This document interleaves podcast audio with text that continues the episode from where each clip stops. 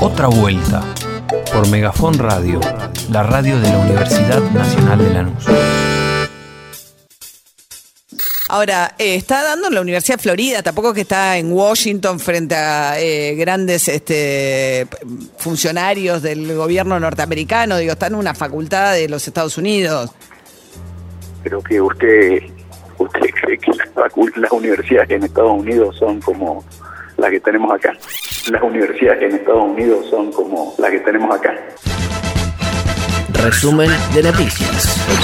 Y viva la patria, ¿eh? 54.136.688 y vacunades 23.945.704 con esquema completo. Argentina superó las 78 millones de dosis. Hoy se lanza oficialmente la vacunación de niñes entre 3 y 11 años.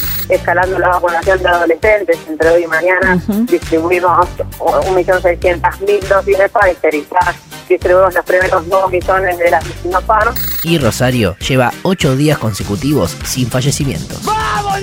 Expertos de la Organización Mundial de la Salud recomiendan tercera dosis en mayores de 60 vacunados con Sinopharm y Sinovac. Pidieron aprobación a la FDA para el molnupiravir, una píldora experimental para pacientes graves. Es el primer medicamento oral para tratar el COVID. Mientras que Chile registró dos días consecutivos con más de mil casos diarios y vuelven las restricciones a la circulación.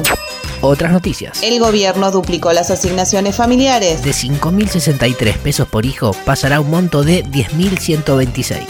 3.200.000 niños, niñas y adolescentes que van a tener esta, este aporte del Estado para poder salir adelante. Fin de largo. Se movilizaron casi 4 millones y medio de turistas. Generando ingresos por 17.700 millones de pesos, según datos de la CAME. Alberto Fernández realizó una recorrida oficial el lunes en Tucumán. que hay algo por lo que estamos preocupados y que después de estos tiempos difíciles que nos tocaron vivir, va a concentrar toda nuestra atención y nuestro esfuerzo en que en la Argentina crezca la producción y vuelva el empleo. Son las dos cosas que hacen falta. Egresades. También hubo anuncios en la provincia. Financiarán viajes de 220.000 alumnos para apuntalar al sector turístico. aproximadamente viajes y paquetes completos por hasta 30 mil pesos por cada chico, cada chica. FMI. Miren, allá está Martín en los Estados Unidos. Mañana o pasado se va Juan a acompañarlos para la negociación con el Fondo Monetario. ¿Saben por qué?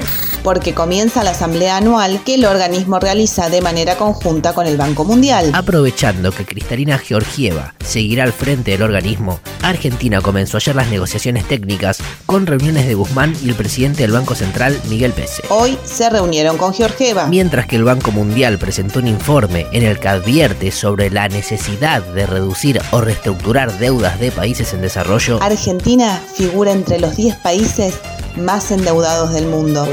este jueves Mansur viaja a Nueva York, donde se reunirá con posibles inversores y luego se encontraría en Washington con Guzmán y su equipo.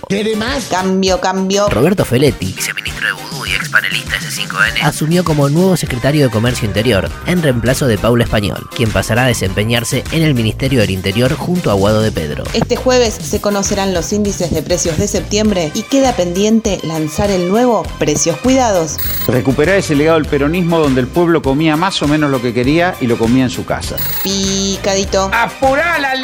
El miércoles debaten Vidal, Santoro, Milei y Breckman por la pantalla de TN. Chile, mataron a una manifestante en marcha por pueblos originarios. Najla Buden fue nombrada primera ministra de Túnez. Es la primera mujer en ocupar el cargo en el país y en el mundo árabe. Oficializaron la ampliación de las exportaciones de carne vacuna a China. En Ushuaia multarán con hasta 18 mil pesos a quienes tiren colillas de cigarrillos.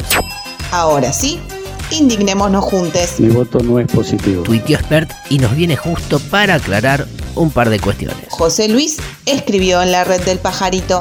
Mañana 12 de octubre los seres humanos normales festejamos, como toda la vida, el Día de la Raza. Y eso no tiene nada de racista. Los simios drogados kirchneristas no sabemos qué engendro lingüístico festejarán.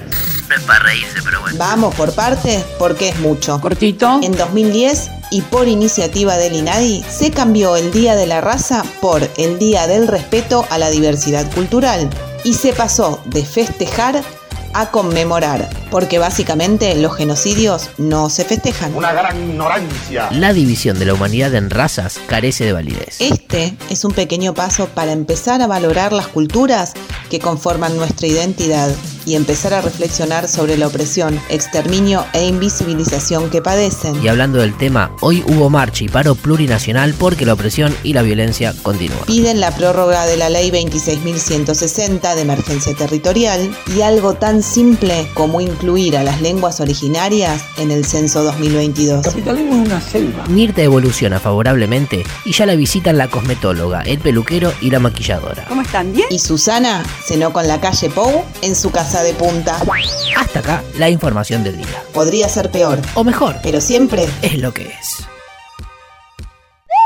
¿Le dicen COVID en Estados Unidos? Sí. Ah, acá COVID, creo. bueno, es lo mismo. Pero es así, es así.